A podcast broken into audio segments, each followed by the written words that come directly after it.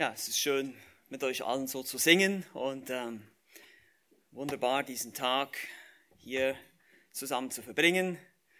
Wie gesagt, äh, ganz spontan, aber das ist wunderbar. Ich freue mich, wieder mal hier zu sein und euch alle zu sehen. Einige bekannte Gesichter, einige, die mich noch nicht so kennen. Wie gesagt, ähm, ich bin der Pascal von der Gnadengemeinde Berlin. Wir sind eine Gemeindegründung von der, von der Bibelgemeinde Berlin ausgesandt in Hohenschönhausen, um in Bezirk Pankow Gemeindegründung zu machen. Wir sind da seit dem November 2019, mussten aber zeitweilig dann die Räumlichkeiten wechseln. Wir haben uns zuerst in Pankow getroffen, in der Nähe vom Bahnhof Vineta-Straße und jetzt treffen wir uns zurzeit im Prenzlauer Berg im C13 an der Christburger Straße. Und, aber da haben wir am Nachmittag Gottesdienst. Und das gibt mir die Freiheit, eben auch morgens äh, die Möglichkeit zu haben, woanders zu dienen. Das ist wunderbar. Gut, dann lasst uns aber nicht mehr Zeit verlieren mit mir, sondern lasst uns den wichtigen Dingen zuwenden, nämlich Gottes Wort.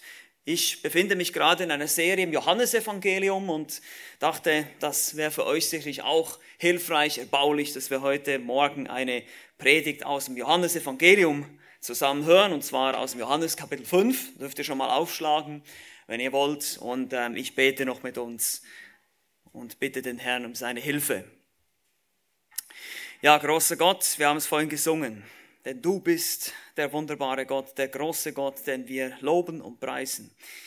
Niemand ist größer als du, niemand hat mehr Macht als du, du bist der allmächtige, der ewige, der ewig selige Gott, der ewig glückliche Gott, der niemanden nötig hat, niemanden braucht. Die heilige Dreieinigkeit, Gott, Vater, Sohn und Heiliger Geist in Ewigkeit. Du hast es nicht nötig, mit irgendeinem Menschen Gemeinschaft zu haben und doch hast du dich entschieden dafür. Doch hast du dich entschieden, eine Menschheit zu erschaffen, die dich sogar ablehnt, die dir ins Gesicht spuckt. Und doch hast du dich entschieden, diese Menschen, uns, zu lieben, trotz allen unseren Sünden, trotz all unserer Schuld. Und du hast deinen eigenen Sohn nicht verschont. Du bist gekommen in diese Welt, hast dich geoffenbart, hast dich gezeigt, hast dich ganz deutlich offenbart so dass es jeder sehen konnte und bist dann am Kreuz für uns gestorben, aus Liebe zu uns, hast bezahlt für unsere Schuld, bist auferstanden am dritten Tage, du lebst. Und deshalb dürfen wir zu dir rufen und dich anflehen, dich bitten, uns jetzt auch in dieser Stunde hier Weisheit zu geben durch dein Geist, dein Wort zu verstehen und es dann auch umzusetzen in unserem Leben. Danke für deine Güte in unserem Leben. Wir bitten dich jetzt um dein Wirken in Jesu Namen. Amen.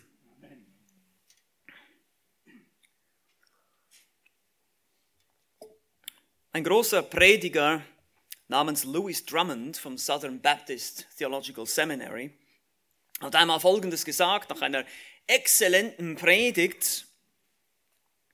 Wenn einmal alles vorbei ist, alles gesagt und getan, gibt es nur eine Frage, die letztlich entscheidend ist. Kennst du Gott? Kennst du Gott? Bist du bereit, ihm zu begegnen in der Ewigkeit? Und die Frage ist, wie wirst du ihm begegnen?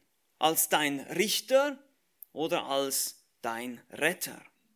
Hast du Frieden mit Gott? Nun, die Frage, die sich dann unweigerlich aufdrängt, ist, wo finde ich denn Gott, um ihn kennenzulernen?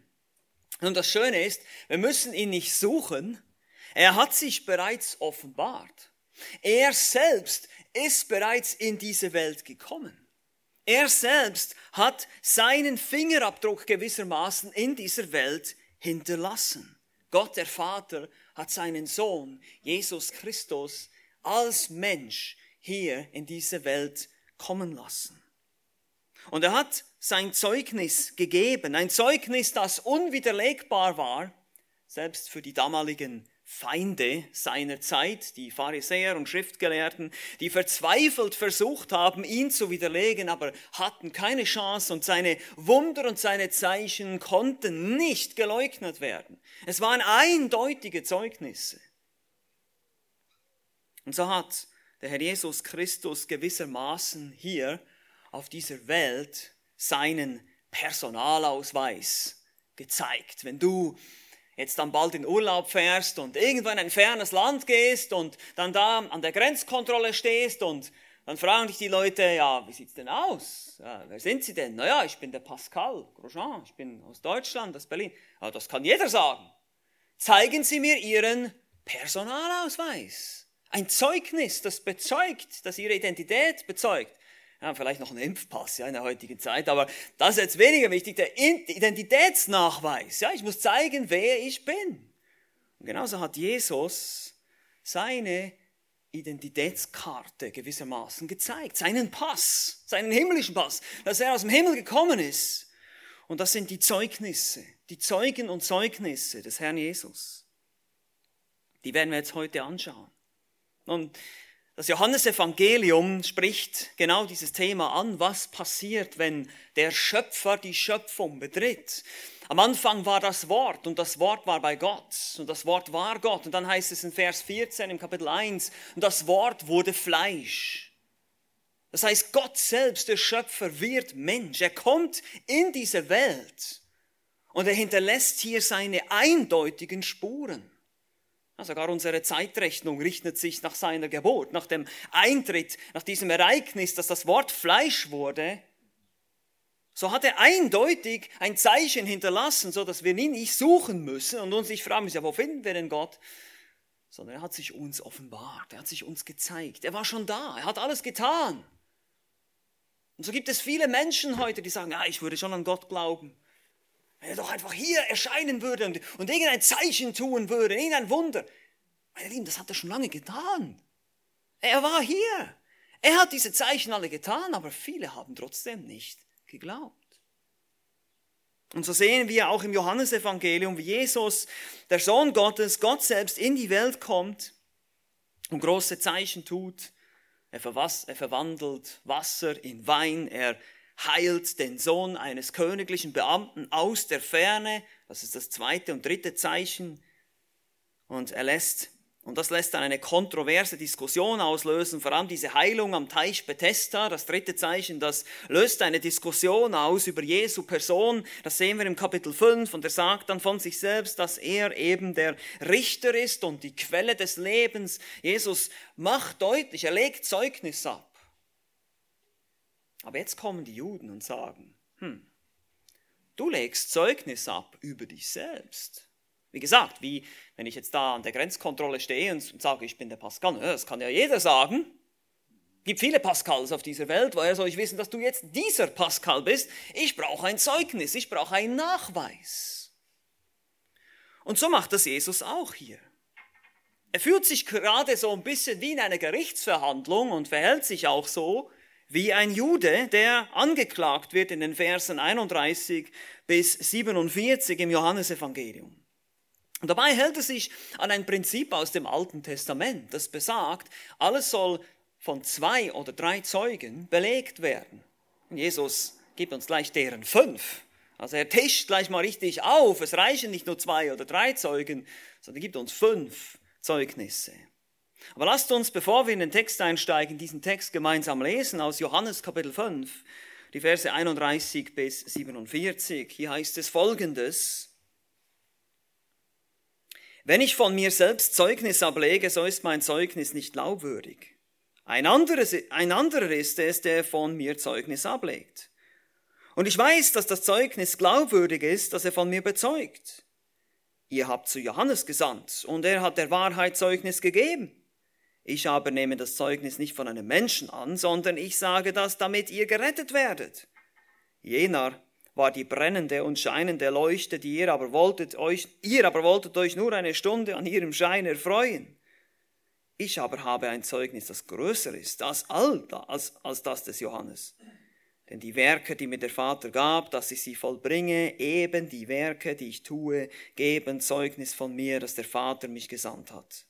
Und der Vater, der mich gesandt hat, hat selbst von mir Zeugnis gegeben. Ihr habt weder seine Stimme jemals gehört, noch seine Gestalt gesehen. Und sein Wort habt ihr nicht bleibend in euch, weil ihr dem nicht glaubt, den er gesandt hat. Ihr erforscht die Schriften, weil ihr meint, in ihnen das ewige Leben zu haben, und sie sind es, die von mir Zeugnis geben. Und doch wollt ihr nicht zu mir kommen, um das Leben zu empfangen. Ich nehme nicht Ehre von Menschen, aber bei euch habe ich erkannt, dass ihr die Liebe Gottes nicht in euch habt. Ich bin im Namen meines Vaters gekommen, und ihr nehmt mich nicht an. Wenn ein anderer in seinem eigenen Namen kommt, den werdet ihr annehmen. Wie könnt ihr glauben, die ihr Ehre voneinander nehmt und die Ehre von dem alleinigen Gott nicht sucht? Denkt nicht, dass ich euch bei dem Vater anklagen werde. Es ist einer, der euch anklagt, Mose, auf den ihr eure Hoffnung gesetzt habt. Denn wenn ihr Mose glauben würdet, so würdet ihr auch mir glauben, denn von mir hat er geschrieben. Wenn ihr aber seinen Schriften nicht glaubt, wie werdet ihr meinen Worten glauben? Bis hierher. Wie gesagt, Jesus verhält sich hier wie in einer Gerichtsverhandlung. Der Angeklagte, Jesus. Das Verbrechen, nun, wenn wir den Kontext betrachten, er hat einen Mann geheilt und ihm gesagt, er soll am Sabbat die Liegematte tragen, was gemäß rabbinischer Tradition verboten war. Rabbinische Tradition, nicht gemäß dem Wort Gottes. Aber das war die Anklage. Seine Verteidigung bis jetzt, ich bin Gott, ich darf das. Und übrigens, die, eure Auslegung vom Sabbat ist falsch. Das interessiert mich nicht, eure Tradition. Nun, das kann jeder sagen, wir brauchen Zeugen. Und so sagt Jesus, gut, ich rufe meine fünf Zeugen in den Zeugenstand. Und das ist das Thema heute, die fünf Zeugen Jesu. Und den ersten finden wir in den Versen 31 bis 35. Der erste Zeuge ist Johannes der Täufer. Er sagt, wenn ich von mir selbst Zeugnis ablege, so ist mein Zeugnis nicht glaubwürdig. Das meint er natürlich nicht in dem Sinne, dass er nicht die Wahrheit spricht, sondern dass eben vor einem jüdischen Gericht das tatsächlich so ist. Ja, da habt ihr recht. Wenn ich wirklich nur als Mensch vor einem jüdischen Gericht Zeugnis ablegen würde über mich selbst, dann ist mein Zeugnis natürlich nicht sehr vertrauenswürdig. Aber so ist es ja nicht. Es gibt einen anderen. Und hier sagt er ein anderer derselben Art. Also eigentlich spricht er hier bereits vom Vater, ja, auf den kommt er später noch zu sprechen, der Zeugnis ablegt für mich. Aber ihr, ihr habt zu einem menschlichen Zeugen gesandt, zu Johannes, dem Täufer. Das geschah ganz am Anfang im Johannesevangelium, Kapitel 1, können wir nachlesen. Die Schriftgelehrten Pharisäer haben zu diesem Propheten gesandt, zu Johannes. Und allgemein war er auch als Prophet anerkannt. Da sehen wir zum Beispiel Matthäus 21, dass die Schriftgelehrten ihn schon als Propheten sahen, aber doch auch etwas skeptisch waren gegenüber diesem Raumeinigen mit Kamelhaar gekleideten, mit seiner Heuschreckendiät und Honig und all diesen Sachen. War ein seltsamer Kauz. Und Jesus sagt, ich nehme aber eigentlich das Zeugnis nicht von einem Menschen an, sondern ich sage das nur, damit ihr gerettet werdet. Er sagt es aus Rücksicht. Er sagt, schau mal, es gibt schon mal mindestens einen menschlichen Zeugen, einen Propheten, der mich angekündigt hat, der die alttestamentliche Prophetie oder Prophezeiung erfüllt. Siehe eine Stimme in der Wüste, ja, die Vorbereitung, der Vorbote. Jener ist diese scheinende Leuchte, das ist eine Öllampe, eine tragbare Öllampe, weil je, also Johannes hat ja selber gesagt, er ist nicht das Licht, sondern er zeugt nur von dem Licht. Er weist auf den Messias hin. Eine tragbare Öllampe, der Vorläufer, der Bote, die Stimme in der Wüste, die das ankündigen sollte. Und ihr wolltet euch nur eine Stunde an ihrem Schein erfreuen. Nun, das ist etwas sarkastisch hier. Äh, Johannes hatte ja wirklich einen kurzen Dienst. Wir wissen, dass er bald mal ums Leben gekommen ist durch, durch seine unerschrockene, unerschrockene Verkündigung. Er verkündigte ja gegenüber dem ähm, Tetrarchen Herodes Antipas, dass er in einer unzüchtigen Beziehung lebte und das kostete ihn wörtlich den Kopf. Und aber dieses Verb hier erfreuen, das ist eben so eine, eine eher starke, ungezähmte Freude. Ein sich belustigen, eine Art bespaßen sogar. Wie gesagt, so richtig ernst nahmen sie diesen Propheten nicht. Und das ist auch heute der Fall. Wie oft werden wir verlacht, wenn wir unseren Glauben bezeugen. Ist es nicht wahr? Und doch sollen wir es weiter tun. Aber Jesus sagt, ja, Johannes, Johannes, warum habt ihr nicht auf ihn gehört? Er erfüllt genau diese Prophetie aus dem Alten Testament. Aber wie gesagt, ich, ich gründe mein Zeugnis nicht nur auf menschliche Zeugen, sondern ich habe auch übernatürliche Zeugen. Der erste Zeuge ist Johannes der Täufer. Der zweite hier in Vers 36, das sind die Werke. Die Werke. Ich aber habe ein Zeugnis, das größer ist als das des Johannes. Denn die Werke, die mir der Vater gab, dass ich sie vollbringe, eben die Werke, die ich tue, geben Zeugnis von mir, dass der Vater mich gesandt hat. Oh ja, ich habe was viel, ich habe noch mehr zu bieten hier als nur einen menschlichen Zeugen. Obwohl das ja schon ausreichen würde, aber ich habe meine Werke, die Zeichen und Wunder, die geschehen. Wie schon gesagt, die Zeichen und Wunder waren nicht in erster Linie da. Jesus hat nicht Zeichen und Wunder getan. Sein Ziel war es nicht, die ganze Menschheit von allen Krankheiten zu befreien und alles Elend zu beenden oder den Hunger zu beenden. Wir werden noch sehen werden, auch im Kapitel 6 dann, wo, das Brot vermehrt. Nein, diese Zeichen waren wie Hinweisschilder. Diese Zeichen hatten eine belehrende Wirkung. Sie offenbarten immer etwas über Jesu Person. Das Verwandeln von Wasser in Wein, in den alten Steinkrügen der jüdischen rabbinischen Sitte der Reinigung zeigte, dass der alte Bund zu Ende geht und etwas Neues, neuer Wein kommt. Jesus schenkt neuen Wein ein, sozusagen. Ja? Es ist ein neuer Bund, ist etwas Neues kommt. Oder auch die Heilungen, dass Jesus Gebrechen heilt. Ja, wir sehen im Alten Testament wird das Heilen von Gebrechen oft parallel mit Reinigung von Sünde gesehen. Ja, wenn, wenn es heißt, du bist krank vom Scheitel bis zur Fußsohle, dann meint, meint es eigentlich verdorben in Sünde, du brauchst Reinigung.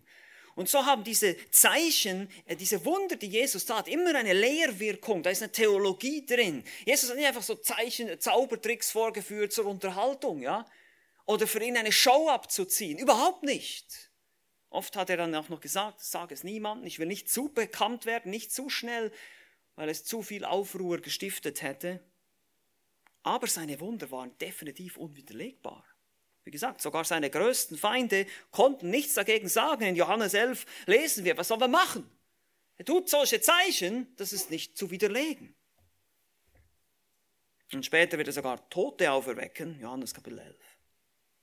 Und diese Werke waren eindeutige Beweise, wer er ist. Niemand kann Tote auferwecken. Niemand kann auf dem Wasser gehen. Niemand kann Brot vermehren einfach so.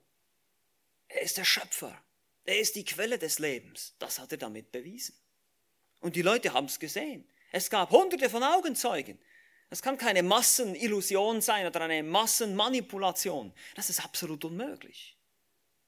Und so hat Johannes der Täufer und auch die Werke Zeugnis abgelegt von Jesus Christus. Und der dritte Zeuge hier ist der Vater selbst. Schaut euch das mal an in den Versen 37 und 38 heißt es, und der Vater, der mich gesandt hat, hat selbst von mir Zeugnis gegeben. Ihr habt weder seine Stimme jemals gehört, noch seine Gestalt gesehen, und sein Wort habt ihr nicht bleibend in euch, weil er dem nicht glaubt, den er gesandt hat.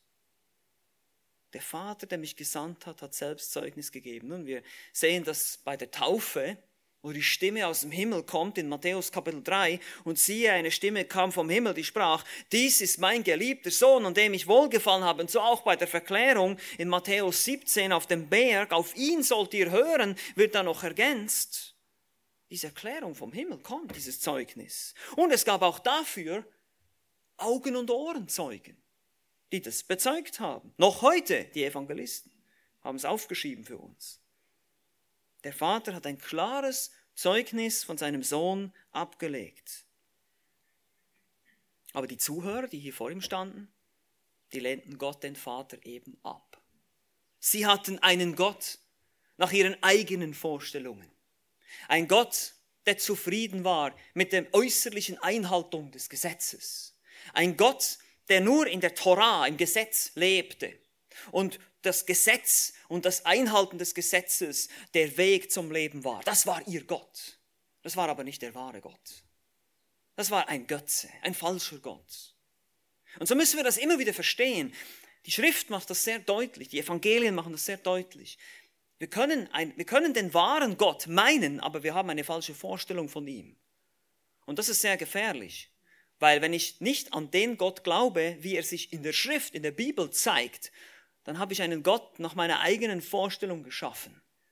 Und das ist nicht ein Gott, der mich retten kann. Das ist nicht der wahre Gott. Und Jesus muss das immer wieder deutlich machen. Ihr, ihr kennt Gott nicht. Ihr hört die Stimme Gottes nicht. Ihr könnt sie nicht hören, weil ihr nicht glaubt.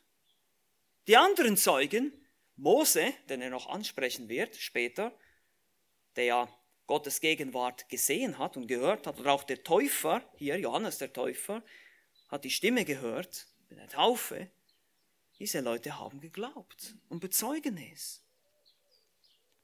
Aber sie, die Juden, die nun zweifelten, hatten weder, weder gesehen noch gehört. Warum glaubt ihr aber den Zeugen nicht? Ich meine, ihr müsst euch vorstellen, das hat sich bestimmt rumgesprochen, diese Dinge. Das war ja nicht so, dass das einfach irgendwie passierte und dann hat da niemand drüber gesprochen. Das hat sich ziemlich schnell verbreitet, diese Nachricht über Jesus. Es gab ja dann bald mal Volksmengen, die ihm sogar um den ganzen See Galiläa herum gefolgt sind. Die haben gehört von seinen Zeichen und Wundern und die haben das auch geglaubt, dass das wahr ist. Jesus sagt, warum glaubt ihr denn nicht? Es ist so eindeutig. Das ist ein trauriges Zeugnis der Verstocktheit. Sie waren dermaßen mit ihren religiösen Aktivitäten beschäftigt, dass sie die Stimme Gottes nicht hören konnten. Meine Lieben, das kann uns auch passieren. Ist es nicht so? Wir können mit so vielen religiösen Aktivitäten beschäftigt sein. Ja, wir gehen zur Gemeinde, wir machen das und hier und dort. Es sind alles gute Sachen. Gebetsstunde, das haben wir vorhin gehört. Super Dinge. Aber nur Aktivismus, Aktivismus. Kommen wir auch mal zur Ruhe, Gottes Wort für uns persönlich zu lesen, jeden Tag und darüber nachzudenken und wirklich auf Gottes Stimme zu hören, anstatt immer Aktivismus, Aktivismus, Aktivismus. Kommen wir auch mal zur Ruhe.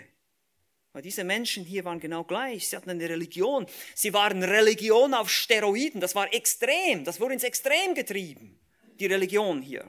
Die waren so gesetzlich. Die haben jedes, jedes, jedes Gewürz haben sie verzehntet. Wirklich so pingelig und peinlich. Genau. Und Jesus sagt, pff, nichts nütze. Gott sagt, dreckige Lumpen, nichts wert, diese Gerechtigkeit. Wo ist euer Herz? Das ist der Zeuge hier. Der Vater hat selber bezeugt. Johannes der Täufer, die Werke der Vater. Und schließlich viertens, ganz wichtiger Zeuge hier, vor allem für die Pharisäer und Schriftgelehrten, die Schriften. Die Schriften.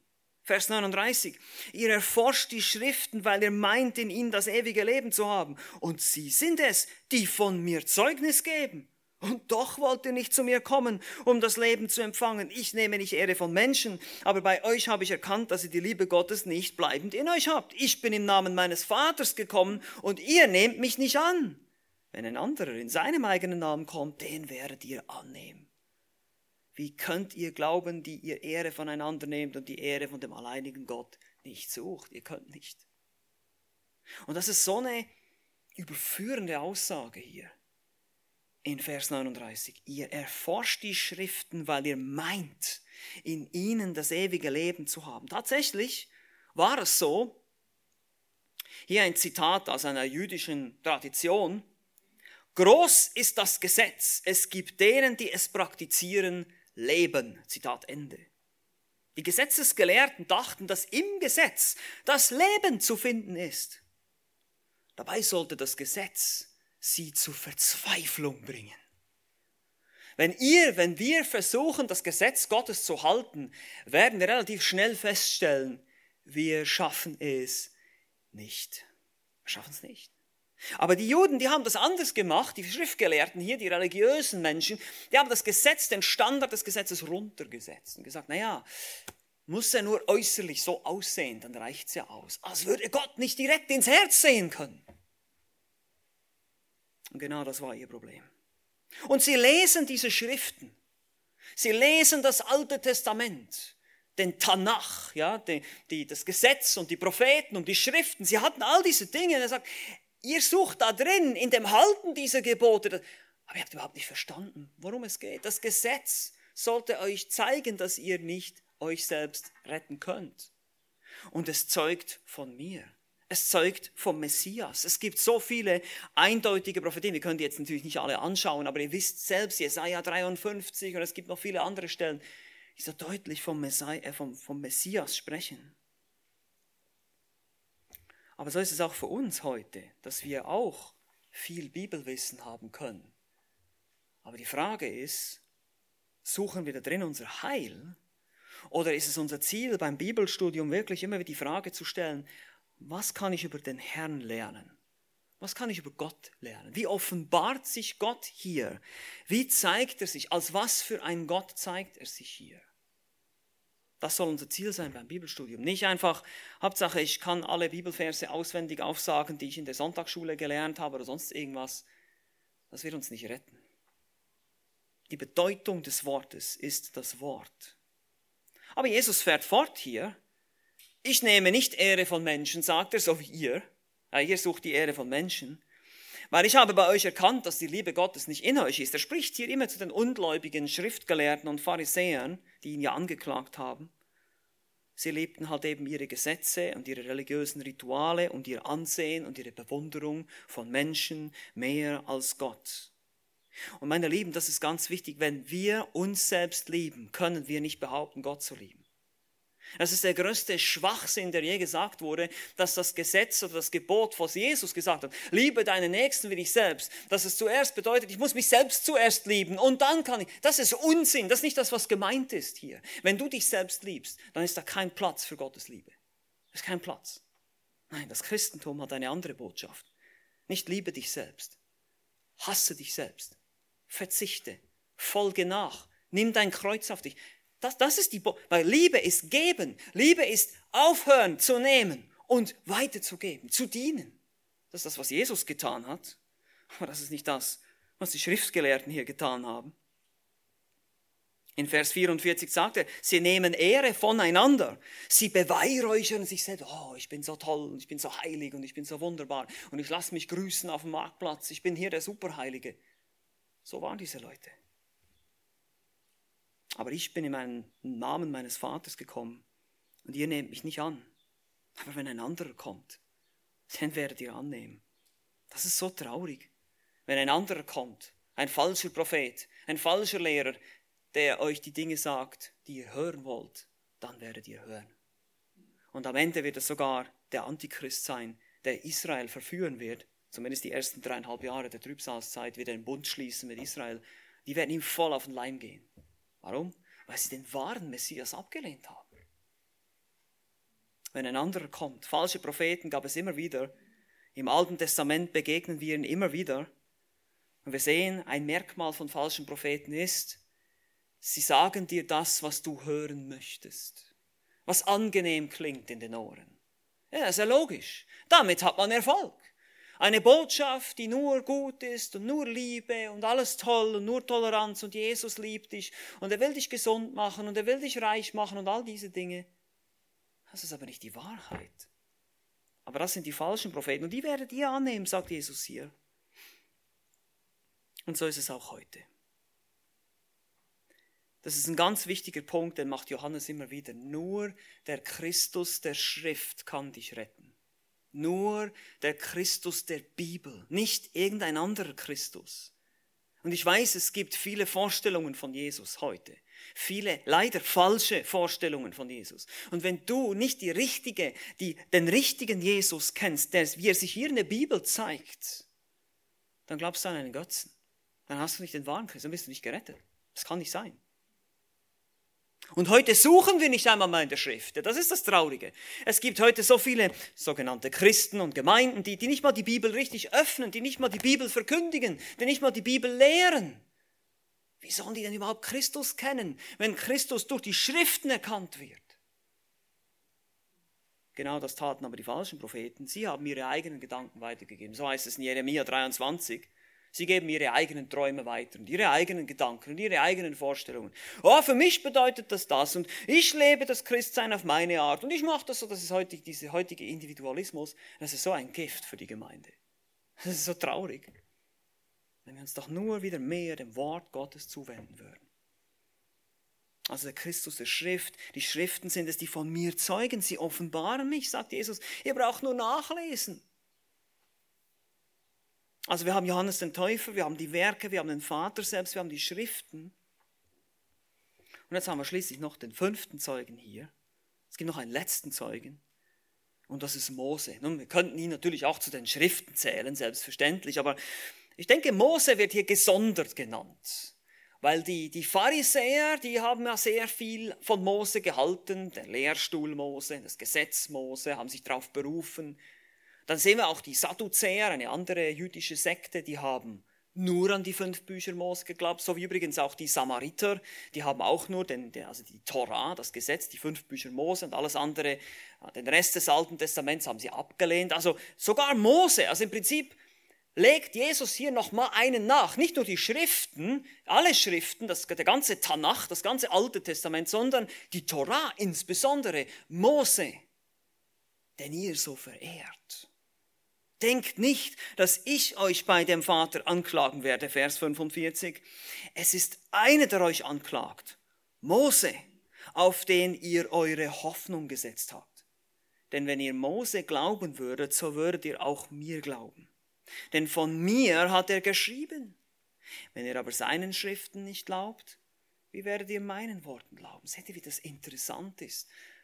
Er sagt, wisst ihr was, wenn ihr Mose nicht glaubt, ist logisch, dass ihr mir nicht glaubt. Das waren Schriftgelehrte hier. Das waren Leute, die die Torah, die größere Teile des Gesetzes auswendig aufsagen konnten. Manchmal die ganzen Bücher gelernt, auswendig, aufgesagt. Versucht das mal, das fünfte Buch Mose auswendig zu lernen. Das ist ganz schön viel Arbeit. Die konnten das alles aus dem Gedächtnis. Aber sie haben es verpasst. Sie haben die Bedeutung nicht erkannt. Sie haben nicht gesehen, worum es geht eigentlich. Wie gesagt, die Sadduzäer, die Samariter, und eben auch die Pharisäer natürlich hielten sehr viel von Moses. Und so sagt Jesus hier, sogar Mose. Nicht, dass ihr denkt, ich werde euch anklagen beim Vater. Hm, das ist schon lange, das ist schon lange geschehen. Wenn ihr mich ablehnt, habt ihr schon euren Richter. Habt ihr schon das Gesetz, das euch letztlich anklagt. Eines Tages werdet ihr vor dem Endgericht stehen, vor Gott. Und da werde nicht ich euch in dem Sinne verklagen, sondern Mose, sein Gesetz dass ihr dachtet, ihr könntet es halten. Aber ihr habt es nicht gehalten. Und wir können das Gesetz Mose nicht halten. Nicht so, wie es gemeint ist. Nicht in dem Geist, in dem es letztlich gegeben wurde. Und ihr wisst das, es geht nicht nur ums äußere Halten von Geboten, sondern es geht ums Innere. Das hat Jesus in der Bergpredigt so deutlich gemacht. Und da kann ich ja nur die Frage in die Runde stellen. Hast du schon mal gelogen? Hast du schon mal etwas gestohlen? Vielleicht auch nur irgendwie ein Bonbon aus der Zuckerdose deiner Mama oder irgendwie so. Hast du schon mal etwas gestohlen? Vielleicht war es auch nur Zeit. Hast du schon mal jemanden genervt? Hat, hast, hat dich schon mal jemand aufgeregt? Ist immer schon jemand so richtig auf den Keks gegangen im Straßenverkehr? Die Vorfahrt, ja? Ist das schon mal passiert? Dann bist du ein Lügner, dann bist du ein Dieb, und dann bist du ein Mörder. Das sind nur drei der Gebote, okay? Und nach diesem Standard wird Gott richten. Das ist das, was Jesus hier sagt. Nach diesem Standard werde ich muss euch gar nicht mehr anklagen. Ihr habt euch selber verurteilt. Weil ihr sagt, das Gesetz Mose ist autoritativ. Ja, ihr stellt euch drunter, ihr stellt euch unter den Fluch. Das ist das, was passiert. Aber ihr seht schon, deshalb ist es wichtig, dass wir, wenn wir das Evangelium verkündigen, auch das Gesetz verkündigen. Ja, nicht nur eben beginnen mit Jesus liebt dich, sondern erstmal, hey, wir sind Sünder. Es geht hier nicht darum, reich zu werden, erfolgreich zu werden. Ja, es geht auch nicht darum, meine Ehe in erster Linie zu retten oder, oder glücklich zu sein im Leben oder den Sinn des Lebens zu finden. Das sind alles nur positive Nebeneffekte. Es geht darum, gerettet zu werden vor dem ewigen Gericht. Darum geht es beim Evangelium. Es geht um Sünde, Tod, Hölle, Himmel, das sind die Themen. Und das ist genau das, was heute keiner mehr hören will und keiner mehr verkündigen will. Und das ist das Problem. Wenn wir das nicht tun, dann nehmen wir dem Evangelium puff, die Kraft. Das ist weg. Hat keine Power mehr. Weil darum geht es. Mose klagt euch an. Nun, tatsächlich in der jüdischen Tradition glaubten sie, dass zum Beispiel der Himmelfahrt Mose, das ist ein äh, apokryphisches Buch, also eine Spätschrift des Alten Testaments, heißt es über Mose, der Herr hat mich eingesetzt, für ihre Sünden zu beten und Fürbitte zu tun für sie. Ja, also die sehen Mose wie den himmlischen Hohepriester, der Fürbitte für sie einlegt, ja, in der jüdischen Tradition. Aber das ist natürlich kein inspiriertes Buch, ja, das ist ein apokryphisches Buch. Und so hätten eigentlich das Lied Moses, zum Beispiel in 5. Mose äh, Kapitel 32, ihnen schon zeigen sollen, dass sie abweichen werden vom Gesetz und völlig versagen werden und sich niemals auf das Gesetz berufen können für ihre Errettung. Das Gesetz verurteilte sie alle und auch uns. Und es sollte aufzeigen, dass niemand gerecht sein kann vor Gott. Kein Mensch, kein sündiger Mensch kann vor einem heiligen, vollkommenen Gott bestehen im Gericht. Das ist das Herzstück, das ist das Problem, das ist der Grund, warum Jesus kommen musste, warum der Sohn Gottes gelitten hat am Kreuz, warum er für dich und mich gestorben ist, weil es nicht anders ging. Gottes Gerechtigkeit verlangt Blut, Tod. Seine Heiligkeit ist beleidigt durch unsere Sünde. Ja, durch unsere kleinen Sünden, die wir manchmal als, ja, ist ja nicht so schlimm, ist ja nicht so schlimm, äh, ich habe ja nur ein bisschen gelogen, es war eine Notlüge. Das ist schlimm in Gottes Augen. Er ist heilig. Und Christus kommt und stirbt für uns, weil wir das Gesetz gebrochen haben. Und deshalb hat er gesagt, wenn du an Mose glaubst, müsstest du eigentlich auch an mich glauben. Wie der Schweizer Theologe Frédéric Godet sagte, jeder wahre Jünger Mose ist auf dem Weg, ein Christ zu werden. Zitat Ende. Mose prophezeite von mir. Er sagte, wie ein, ein Propheten wie mich wird er erwecken, der Herr, wird auftreten, auf den sollt ihr hören. Mose verurteilt nicht nur die gesetzlichen Juden, sondern weist sie auch auf den wahren, kommenden Messias hin, der eben ähnliche Wunder tun wird, wie Mose getan hat, ja, Kontrolle über Wasser zum Beispiel, auf dem Wasser gehen, Sturm stillen, da kommt uns sofort in den Sinn, ach ja, der Gang durch das Rote Meer, Wasser kontrollieren, das sind ähnliche, das sind Ähnlichkeiten, das sind die Zeichen, sind wie gesagt theologische Zeichen, die lehren etwas, die, die vermitteln etwas. Nicht einfach so ein toller Zaubertrick, sondern es geht um Inhalte. Und die Juden hätten das verstehen sollen. Jesus hat die Dinge getan, das Brot vermehren, das Manna in der Wüste. Gott hat sie mit Brot versorgt. Jesus ist das Brot des Lebens. Seht ihr diese, diese, diese Zusammenhänge hier? Gott hat sich so deutlich gemacht und das ist so einheitlich, das passt alles so gut zusammen. Kann man eigentlich gar nicht verpassen. Außer man liest es nicht, studiert es nicht oder versteht es falsch, so wie ich das jetzt gerne hätte. Ich will halt lieber selber mich retten, als angewiesen zu sein auf einen Gott, der mich rettet. Und so hat Jesus diese Wunder getan und zeigt auch, wie er einen neuen Bund aufrichtet. Genauso wie Moses den ersten Bund gestiftet hat, so stiftet Jesus jetzt den neuen Bund. Einen Propheten wie mich. 5. Mose 18 ist das, die Prophezeiung. In diesem Ausmaß, in dieser Größenordnung wird ein Prophet aufstehen. Es kann nur Jesus sein, es kann nur der Messias sein. Und deshalb kann hier an dieser Stelle nur dieses traurige Fazit gezogen werden. Das Wort wurde Fleisch, es kam in diese, Welt, in diese Welt, Jesus selbst, der Gottmensch kommt in diese Welt, er offenbart sich, er zeigt sich deutlich, er zeigt sich durch Zeichen und Wunder. Es gibt hunderte von Augenzeugen, es gibt Menschen, die dann bereit waren, dafür in den Tod zu gehen. Sie haben ihn dann nach seinem Tod und seiner Auferstehung lebendig gesehen. All diese Dinge sind passiert, sie wurden für uns hier in den heiligen Schriften aufgeschrieben. Meine Lieben, wenn ihr das nicht glaubt, dann wird es nichts bringen, wenn Gott hier jetzt irgendwie das Klavier schweben lassen würde, hier durch den Raum oder irgend so ein blöder Zaubertrick. Das würde nichts bringen. Das würde keinen Glauben bewegen, keinen echten Glauben. Der echte Glaube kommt durch das Wort, durch die Schriften. Wir müssen Jesus hier finden, in der Schrift. Nur da ist er wirklich zu finden, der wahre Jesus.